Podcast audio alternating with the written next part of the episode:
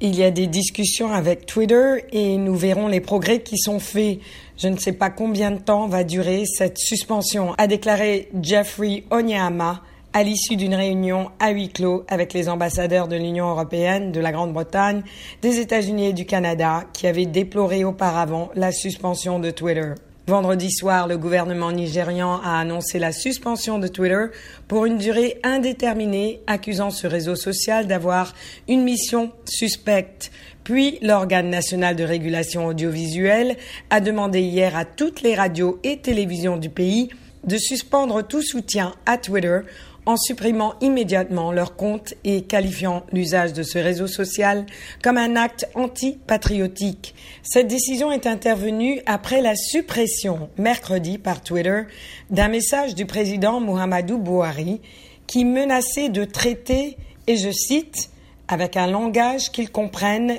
les responsables des violences dans le sud-est du pays, souvent attribués à des séparatistes Ibo